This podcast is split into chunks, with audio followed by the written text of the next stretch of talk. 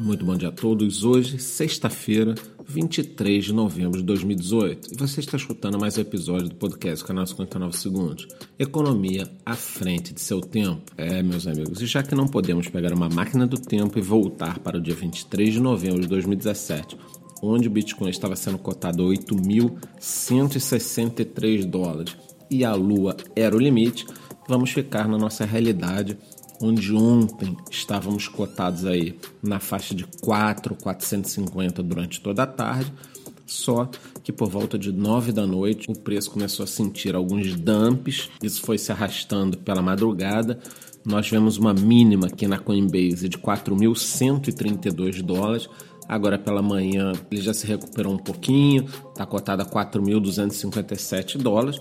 Só que estamos falando aí de mais um dia com uma perda de 200 dólares num preço que já vinha muito depreciado. É claro que as altcoins desabaram junto. Ontem a gente comentou aqui que o preço estava começando a ficar estável nas últimas 24 horas, só que essa estabilidade foi para a caixa do chapéu aí. Então, alguns destaques no momento vão para Ethereum, Stellar Cardano menos 8%, Ripple, Monero e Ontology menos 6%. Em termos de notícias, não temos nada muito bombástico. Na verdade, a grande bomba vem sendo essa queda aí, mas podemos dar um giro pelo mundo. Então vamos lá.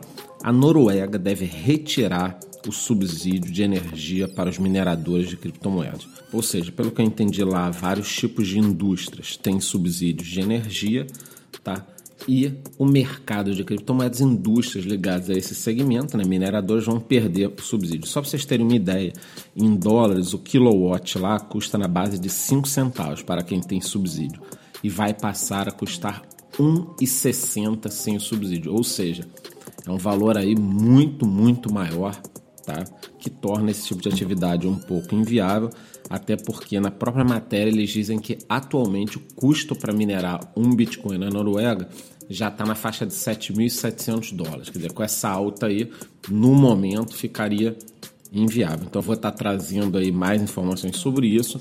A gente vai falar mais para frente, inclusive, de umas imagens que circularam da China tal. A gente vai tratar sobre isso, essa questão de mineração, em algum vídeo específico. Também temos aqui a informação de que a União Europeia criará um fórum sobre blockchain, tá? E convidou cinco grandes bancos porque eles querem desenvolver uma estrutura de serviços na blockchain, tá confiável e segura. Alguns bancos desses foram o Santander e o BBVA. E para quem não lembra, já falei do BBVA aqui, ele já tem um pouquinho de experiência com a tecnologia blockchain, tá? Minha opinião é, essa parceria público e privada é interessante, tá?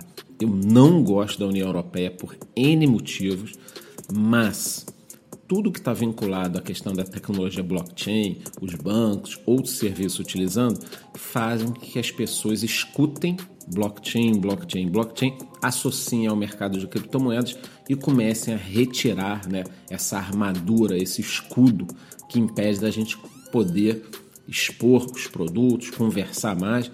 Então, isso saindo na mídia de forma positiva, parcerias, etc., eu acho muito interessante, tá? Bom, e uma última informação.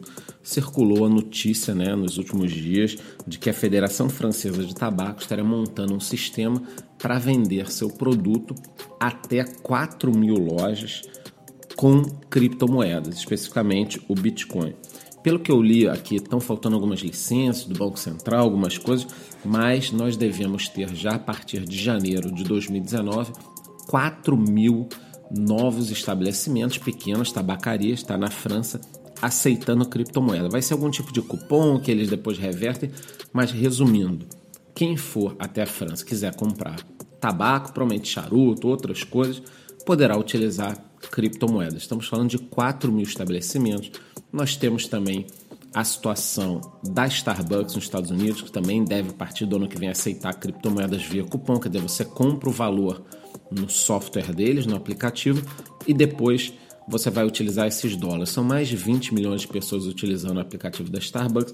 Então, se a gente vincular isso com a notícia da União Europeia, voltamos àquele cenário que eu vivo falando para vocês aqui de 2019, 2020, 2022, em que o cidadão comum, a minha mãe, a sua mãe, a nossa tia, aquele primo chato pra cacete, seu cunhado, estará utilizando criptomoedas sem perceber. Vai ter no aplicativo, ele vai comprar um cigarrinho, vai comprar uma cerveja, um refri, vai no Starbucks comprar um café e isso talvez ajude muito aí na evolução desse mercado. Nós temos de ter um pouco de paciência. Bom, então eu vou encerrando o nosso podcast de hoje por aqui. Gostaria de desejar a todos um ótimo final de semana e lembrem-se, temos a nossa tradicional live de domingo às oito e meia da noite, onde a gente vai discutir muita coisa, essas recentes quedas, como estão os projetos, como está a briga do Bitcoin Cash, como se comportou o preço nos últimos dias. Existem vídeos circulando de mineradoras na China jogando as máquinas no meio da rua. Então a gente vai descobrir fato ou fake.